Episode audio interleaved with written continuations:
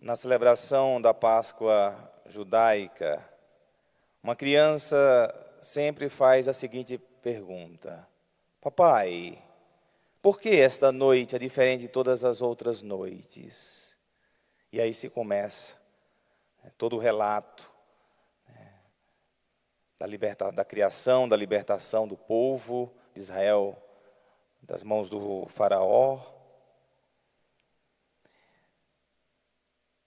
Essa noite, para nós cristãos, é a noite das noites. A luz que dissipa as trevas, nós celebramos hoje esta luz. Está no centro desta celebração.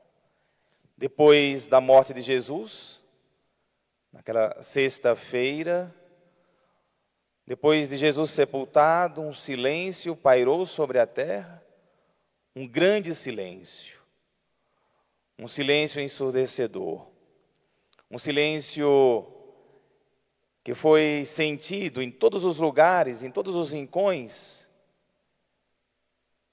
Toda a criação fez esse silêncio, todas as criaturas sentiram este grande silêncio. O silêncio do Deus morto pela humanidade, que desce aos infernos, ao mais profundo dos infernos, para ser luz, para resgatar aqueles que jaziam nas trevas, segundo uma antiga tradição cristã, a começar de Adão.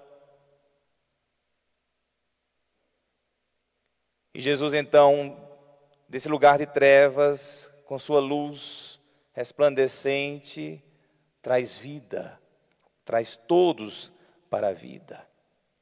E nós, a humanidade, em silêncio, diante desse grande evento salvador, salvífico.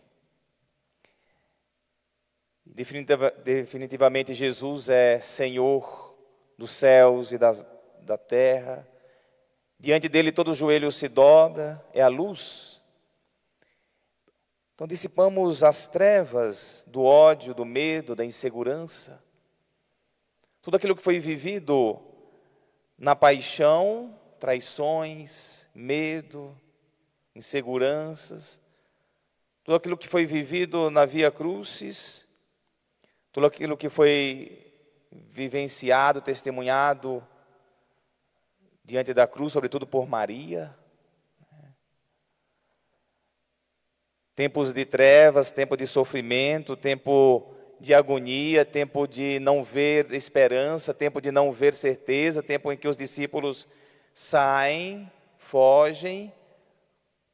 Este era o cenário, onde não se havia certezas e respostas. Maria estava ali firme, mas muitos sentiram medo tremendo. Quem suportou este silêncio de Deus? Quem suportou esse calar de Deus? Quem suportou este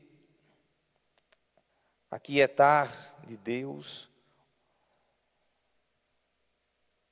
Na manhã de domingo pôde celebrar com alegria a ressurreição. Pôde abrir espaço para a vida, assim como nós vimos no Evangelho ao amanhecer do primeiro dia da semana, Maria Madalena e a outra Maria foram ao ver o sepulcro. De repente houve uma, um grande terremoto de terra, o anjo do Senhor desceu do céu e, aproximando-se, retirou a pedra e sentou-se nela. Sua aparência era como um relâmpago e suas vestes eram brancas como a neve luz. Os guardas ficaram com tanto medo do anjo que tremeram e ficaram como mortos. Então o anjo disse às mulheres: Não tenhais medo. Primeira coisa, não tenhais medo. Depois que tudo foi, né? depois desse grande silêncio, depois dos tormentos, dos sofrimentos, depois dos apóstolos e Maria terem passado tudo o que passaram diante do suplício da cruz, A primeira palavra, e essa voz é, é voz de Deus, a primeira palavra é essa: não tenhais medo. Se o medo pairava, se o temor tomava conta de todos, agora Deus diz: não tenhais medo. Não sintam medo. E essa é uma das frases que mais aparecem na, na, na Bíblia, né, na palavra de Deus. Sei que procurais Jesus, que foi crucificado, ele não está aqui. Ressuscitou, como havia dito. Vinde ver o lugar em que ele estava. Ressuscitou, como havia dito. O anúncio da ressurreição, da vida nova, a grande alegria, a luz que dissipa as trevas, a vida que se renova.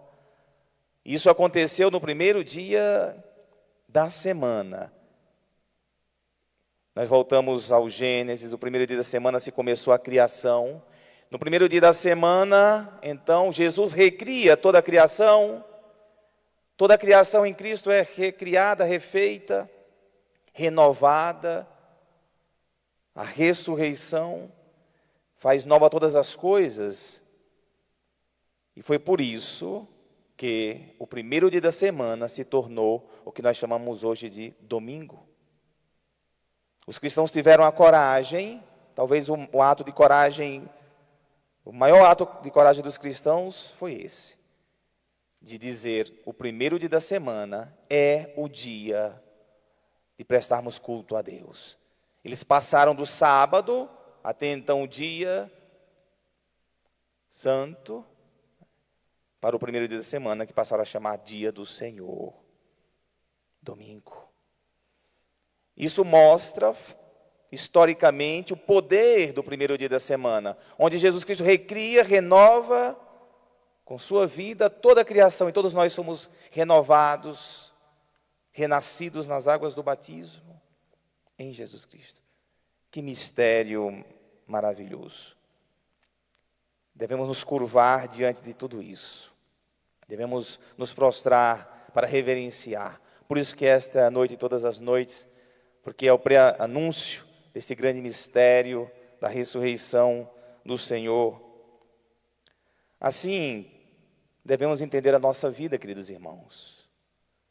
Se nós temos na vida tormentos, se nós passamos por momentos difíceis, se nós passamos por pandemia, momentos de incerteza, se nós vemos mortes, se nós contemplamos diante de tudo isso o silêncio de Deus, algumas pessoas estão perguntando: onde está Deus? Por que esse silêncio? Houve um silêncio também da sexta para o sábado. Deus faz silêncio. Quem atravessar esse silêncio, quem com esperança atravessar esse silêncio de Deus, vai viver a plenitude da ressurreição, da vida nova. Tudo vai passar.